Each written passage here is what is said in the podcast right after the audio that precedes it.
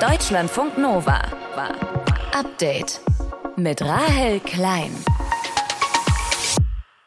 In mehreren hundert Städten gab es heute Klimastreiks und Warnstreiks im Nahverkehr. Heute ist kein Heute ist kein Arbeitstag, heute ist Streiktag. Ja, und da haben sich Fridays for Future und die Gewerkschaft Verdi zum ersten Mal zusammengetan. Und über dieses Bündnis sprechen wir gleich mit Protestforscher Jannis Grimm. Der war nämlich als Beobachter heute in Berlin mit dabei. Und wir schauen auf die Ausbildung ukrainischer Soldaten, die gerade am Flugabwehrsystem Iris-T irgendwo an einem geheimen Ort in Deutschland ausgebildet werden.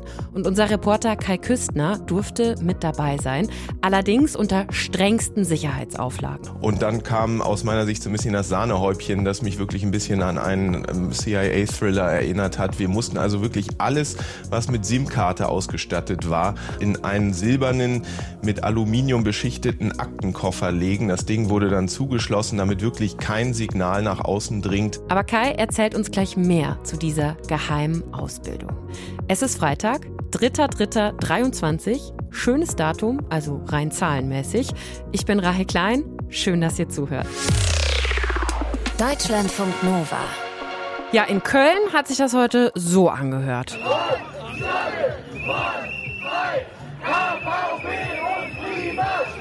One Struggle, One Fight, KVB und Klimastreik. KVB sind die Kölner Verkehrsbetriebe. Die Gewerkschaft Verdi hatte heute zu Streiks in vielen Bundesländern aufgerufen und Fridays for Future die haben heute ebenfalls zum Klimastreik aufgerufen. Und da haben sich Verdi und Fridays for Future gedacht, wir gehen gemeinsam auf die Straße.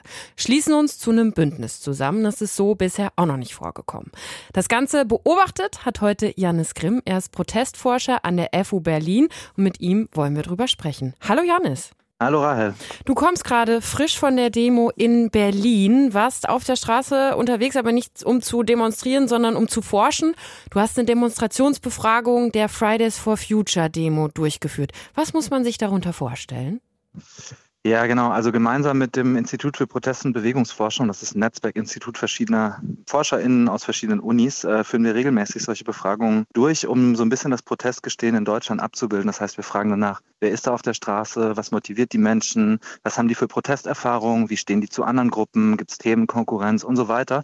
Und die Idee ist so ein bisschen ein differenzierteres Bild eben abzugeben von den Demonstrationen, was sich abhebt einerseits von dem, was meinetwegen Polizeiberichte oder Parteipressestatements dazu sagen, aber eben auch, was die OrganisatorInnen selber dazu schreiben. Und wie waren deine Eindrücke heute so? Also wenn man sich das so in den letzten Wochen, Monaten so ein bisschen anschaut, dann hat man ja schon das Gefühl, um Fridays for Future ist es so ein bisschen stiller geworden. Die letzte Generation war zuletzt viel mehr im Fokus mit den Klebeaktionen und so weiter. Hattest du oder hast du auch den Eindruck, dass der Bewegung so ein bisschen die Kraft oder die Luft ausgegangen ist? Das würde ich so nicht unbedingt formulieren. Ich würde eher sagen, dass sich Fridays for Future, wie eben auch andere Bewegungen, die eine Weile schon präsent sind, in einer gewissen Weise diversifiziert haben, etabliert haben als Akteure. Das heißt, die erzeugen einfach qua Gewohnheit gar nicht mehr so viel Aufmerksamkeit. Wir gucken immer sehr gerne auf Aktionen, die neu für uns sind, die uns irritieren, die wir gar nicht erstmal so einordnen können. Deswegen äh, war natürlich auch letzte Generation so wahnsinnig erfolgreich mit äh, ein paar hundert Leuten in mhm. Deutschland im Prinzip viel Aufmerksamkeit zu erzeugen. Das ist für Fridays for Future ungemein schwerer. Allerdings haben die dafür dafür etwas, was andere Gruppen oft nicht haben, ist eine gewisse Konstanz und eine Dauerpräsenz. Das heißt, das ist ein Akteur, der eigentlich aus der Szene nicht mehr wegzudenken ist. Jetzt haben sich Fridays for Future bei den Protesten heute mit Verdi zusammengetan. Wie genau sieht dieses Bündnis aus oder wie hast du das heute auch erlebt in Berlin? Na, ich würde sagen, das ist ein Aktionskonsens, der da eben stattfindet, dass man sagt, man zieht hier äh, an einem Strang beim Thema Verkehrswende, laufen da eben viele Forderungen zusammen. Das heißt, es ist sowohl Verdi als auch Fridays for Future fordern eben eine größere Investition in den öffentlichen Personennahverkehr. Und äh, da treffen sich sozusagen die Gemengen und Interessenlagen zweier verschiedener Interessensgruppen. Verdi war auf der Demo präsent, äh, nicht als einzelner Block, aber es gab überall eben rote Verdi-Westen, äh, zwischendurch auch andere Gewerkschaften übrigens, die GEW zum Beispiel war auch da. Und das ist eher jetzt mal ein ungewöhnlich oder vielleicht ein bisschen ein neueres Bild, zeigt aber, dass eben Klimawandel eben mehr bedeutet als sozusagen nur das grüne Akademikermilieu, sondern dass es eben ganz viele gesellschaftliche Sektoren berührt und so eine Demo schafft es dann, sowas zu vereinen ihnen eben viel besser als einzelne direkte Aktionen wie eben die von letzter Generation oder Extinction Rebellion davor. Ja, wenn du sagst grüne AkademikerInnenbewegung, dann ist man natürlich jetzt aus der Sicht von Fridays for Future, denkt man sich natürlich auch, ja gut, wenn wir uns mit Verdi zusammentun, die sprechen vielleicht auch nochmal ein bisschen anderes Milieu an, kann ja dann auch für die Glaubwürdigkeit ganz gut sein, oder? Ja, also ich glaube, dass aktuell Fridays for Future nicht unbedingt an einem Glaubwürdigkeitsproblem in Deutschland leidet. Also man steht da ja schon sehr integer und konsequent zu den eigenen Zielen und Forderungen. Mhm. Aber man muss auch sagen, dass äh, im Prinzip diese Allianz mit Verdi fügt sich einen Prozess der Diversifizierung, der jetzt einfach die letzten fünf Jahre schon stattgefunden hat. Das heißt, am Anfang, wir erinnern uns, ne, waren das vor allem junge Schülerinnen, Schüler, die auf der Straße waren. Und dann waren es später Studierende. Jetzt hat man mittlerweile so viele verschiedene Blöcke auf der Demonstration. Da sind antikapitalistische, antikoloniale Blöcke, Gewerkschaften, die klassischen NGOs im Natur- und Umweltbereich und so weiter. Also das ist sozusagen durch alle Altersschichten hindurch im mhm. Prinzip und alle möglichen sozialen Milieus. Und das bringt das Thema eher so ein bisschen in die Breite. Hat aber natürlich wiederum den Nachteil, dass man nicht mehr eine kleine Kernklientel anspricht. Deswegen ist es auch sehr viel schwieriger zu mobilisieren eben bei solchen Events. Jannis Grimm, er ist Protestforscher an der FU Berlin und mit ihm habe ich über das Protestbündnis von Verdi und Fridays for Future gesprochen. Die haben nämlich heute in vielen Städten in Deutschland gemeinsam protestiert. Und Jannis hat es für, also nicht für uns beobachtet, aber für seine Forschung. Aber mit uns hat er darüber gesprochen. Danke dir, Janis. Vielen Dank dir für dein Interesse. Deutschlandfunk Nova. Update. Noch am Abend, als er die Stichwahl gegen Jair Bolsonaro gewonnen hatte, versprach Brasiliens neuer alter Präsident Luiz Inácio Lula da Silva Folgendes. O Brasil está pronto para retomar o seu protagonismo na luta contra a crise climática. Brasilien ist bereit, seine Rolle im Kampf gegen die Klimakrise wieder aufzunehmen und alle Ökosysteme, insbesondere den Amazonas, zu schützen. Lasst uns jetzt alle gemeinsam für Null Abholzung kämpfen Ja, Null Abholzung, das war eins seiner Wahlversprechen, den Amazonas Regenwald zu schützen. Und der spielt ja eine Schlüsselrolle im Kampf gegen den Klimawandel. Und der wurde unter Bolsonaro, seinem Vorgänger, massiv abgeholzt. Lula ist jetzt seit Januar diesen Jahres im Amt, aber Zahlen des Instituts für Weltraumforschung, die zeigen, dass im Februar so viel Regenwald abgeholzt worden sein könnte wie noch nie in einem Monat zuvor. Und wie das sein kann, darüber spreche ich jetzt mit unserem Korrespondenten Matthias Ebert. Matthias, im Januar gab es ja noch einen deutlichen Rückgang bei der Abholzung, im Februar jetzt einen steilen Anstieg. Wie kann das sein? Ja, das liegt zum einen äh, sicherlich auch an der Art der Messung. Man muss sich das vorstellen, da werden Satelliten äh, aus dem Weltall nach unten gelenkt und da schaut man drauf, wo abgeholzt wurde. Da wird eine dauerhafte Überwachung schon seit mehr als zehn Jahren durchgeführt. Und da kann es eben dazu kommen, dass im Januar womöglich noch Wolken über gewissen Gebieten hingen und man nichts sah aus dem Weltall. Gerade ist ja Regenzeit im Amazonas und dementsprechend kann es da schon mal sehr bedeckt sein. Und jetzt im Februar ging halt da die Wolkendecke auf und man hat gemerkt, oh, da ging es voran mit der Abholzung. Das heißt, der niedrige Wert im Januar kann mit dem hohen im Februar zusammenhängen. Und es kann natürlich auch sein, dass es dort eben wirklich Goldgräber, aber auch illegale Invasoren gibt oder Farmer, die äh, Land äh, ja, frei holzen wollen für Viehzucht, die eben jetzt Fakten schaffen wollen, trotz des Amtsantritts Lulas, die jetzt einfach sagen, jetzt werden wir schnell nochmal ein paar Flächen schaffen für unsere Landwirtschaft. Wie hat denn die brasilianische Regierung jetzt auf die hohen Abholzungen Abholzungszahlen reagiert? Ja, erstmal konsterniert. Äh, man hört aus dem Umfeld äh, in Brasilia, in der Hauptstadt, dass man davon ausgeht, dass es sich da um Rache gehandelt haben könnte von vielen Menschen, die im Amazonas wirklich die Abholzung vorantreiben wollen und jetzt die neue Politik Lulas nicht gut finden. Äh, man kann davon ausgehen, dass es wirklich da eine Reaktion geben wird von der Regierung in Brasilia. Sie ist ja schon aktiv ganz im Norden, im indigenen Territorium der Yanomami, wo jetzt aktuell das Militär, aber auch die Umwelt Umweltpolizei schwerst bewaffnet mit Helikoptern und Fahrzeugen und Booten. Ja, 20.000 Goldgräber vertreibt, die da seit einigen Jahren äh, Gold schürfen.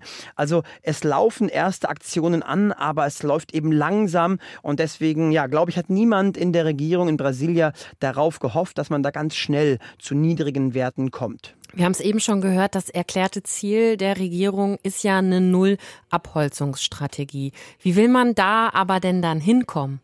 Ja, das kann man schon ein bisschen absehen an Lulas erster Präsidentschaft. 2003 kam er ins Amt und damals im ersten Amtsjahr stieg die Abholzung nochmal an, aber er hat sie dann eben mit Kontrollmechanismen runterbekommen und zwar signifikant. Da wurde eben diese äh, Satellitenüberwachung eingeführt und viele, viele andere Behörden geschaffen, die Umweltschutz sich auf die Fahnen geschrieben hatten.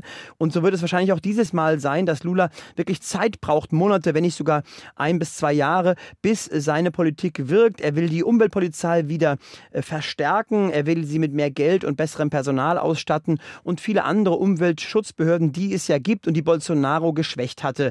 Ob er wirklich null Abholzung hinbekommt, das wage ich zu bezweifeln, denn im Amazonas gibt es viele Menschen, ein demografisches Problem insofern, als dass wirklich immer mehr Menschen dort leben und die eben auch Land benötigen. Also ob er wirklich auf null Abholzung kommen wird, das müssen wir wirklich abwarten sagt Matthias Ebert, unser Korrespondent für Brasilien. Mit ihm habe ich darüber gesprochen, wie es sein kann, dass der Amazonas-Regenwald weiter stark abgeholzt wird, obwohl Brasiliens neuer Präsident Lula da Silva das ja verhindern will. Dank dir, Matthias, für die Infos.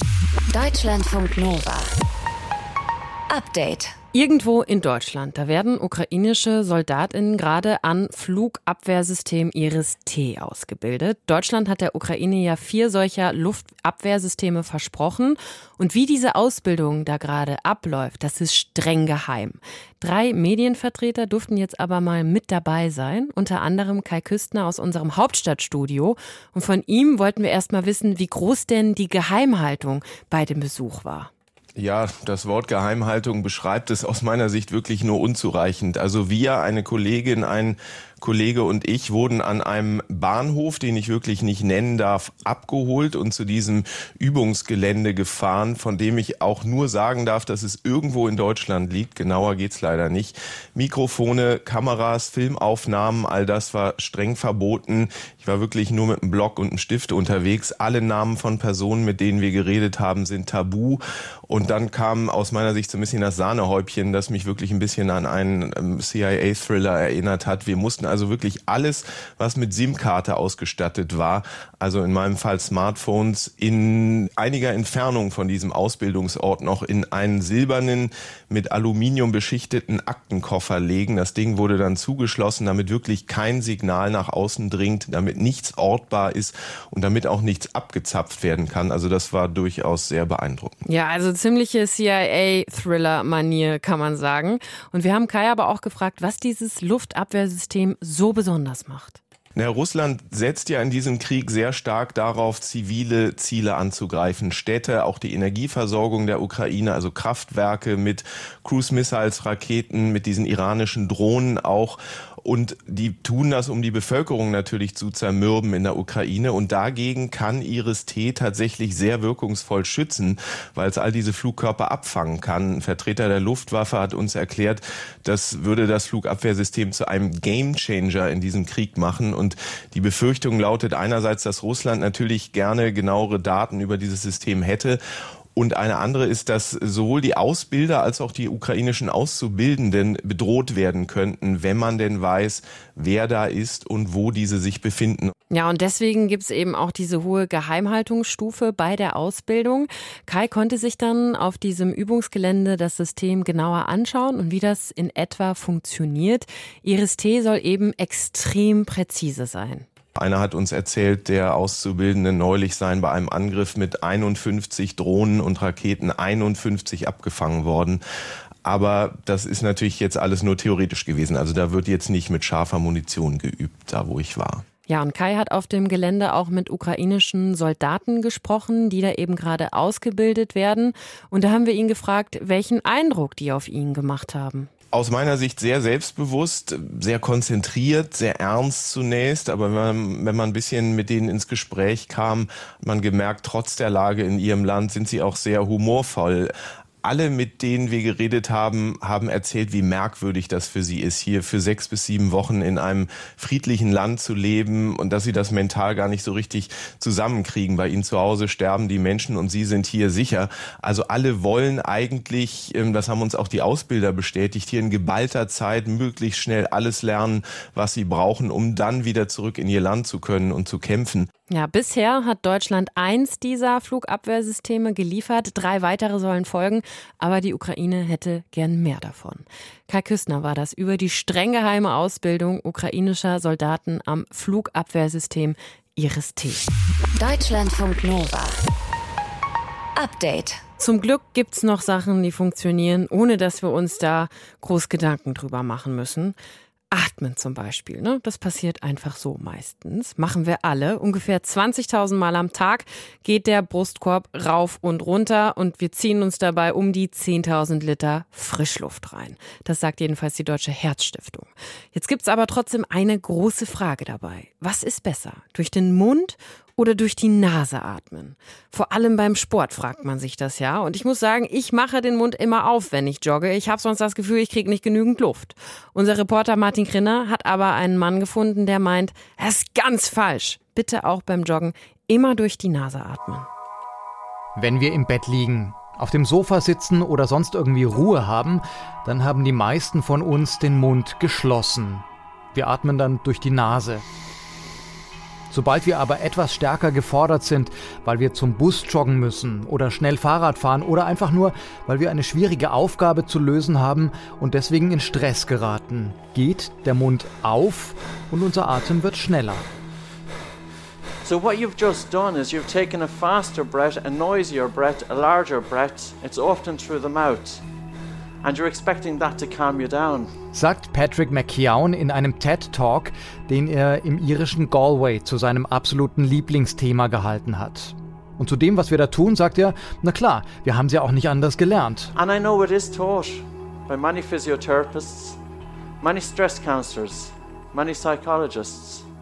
And as one guy said to me a few years ago, he said, Patrick, he says, they couldn't have all got it wrong. And I says, I think they have. They've all got it wrong.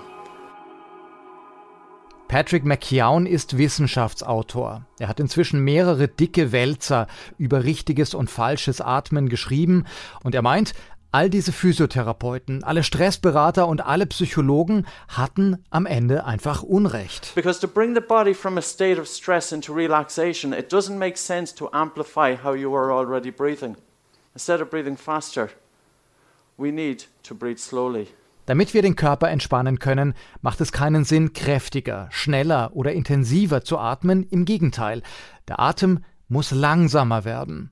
Und am besten kommt er durch die Nase. We need to breathe using the nose. Because the nose is not just the two holes in your face.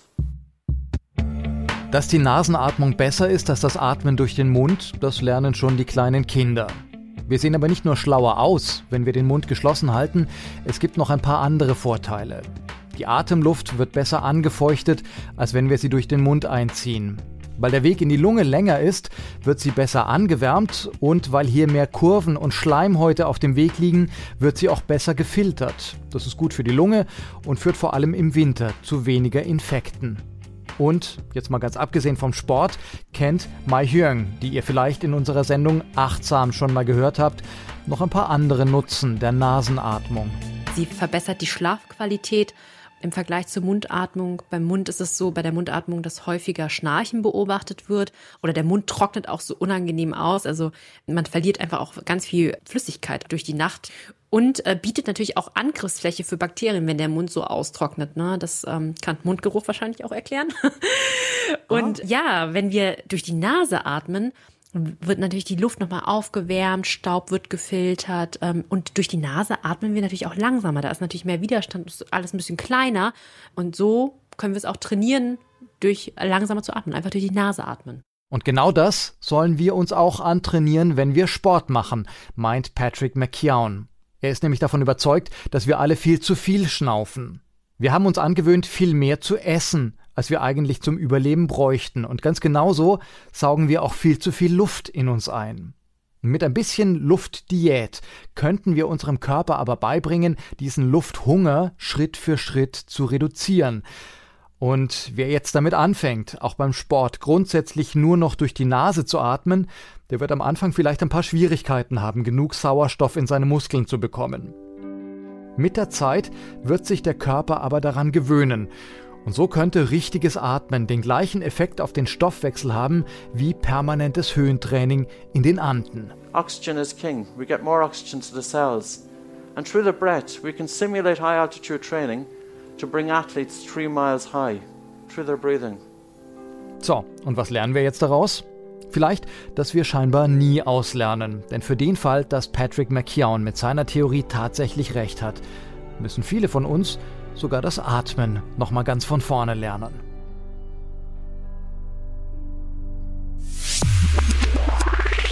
Deutschlandfunk Nova. Update.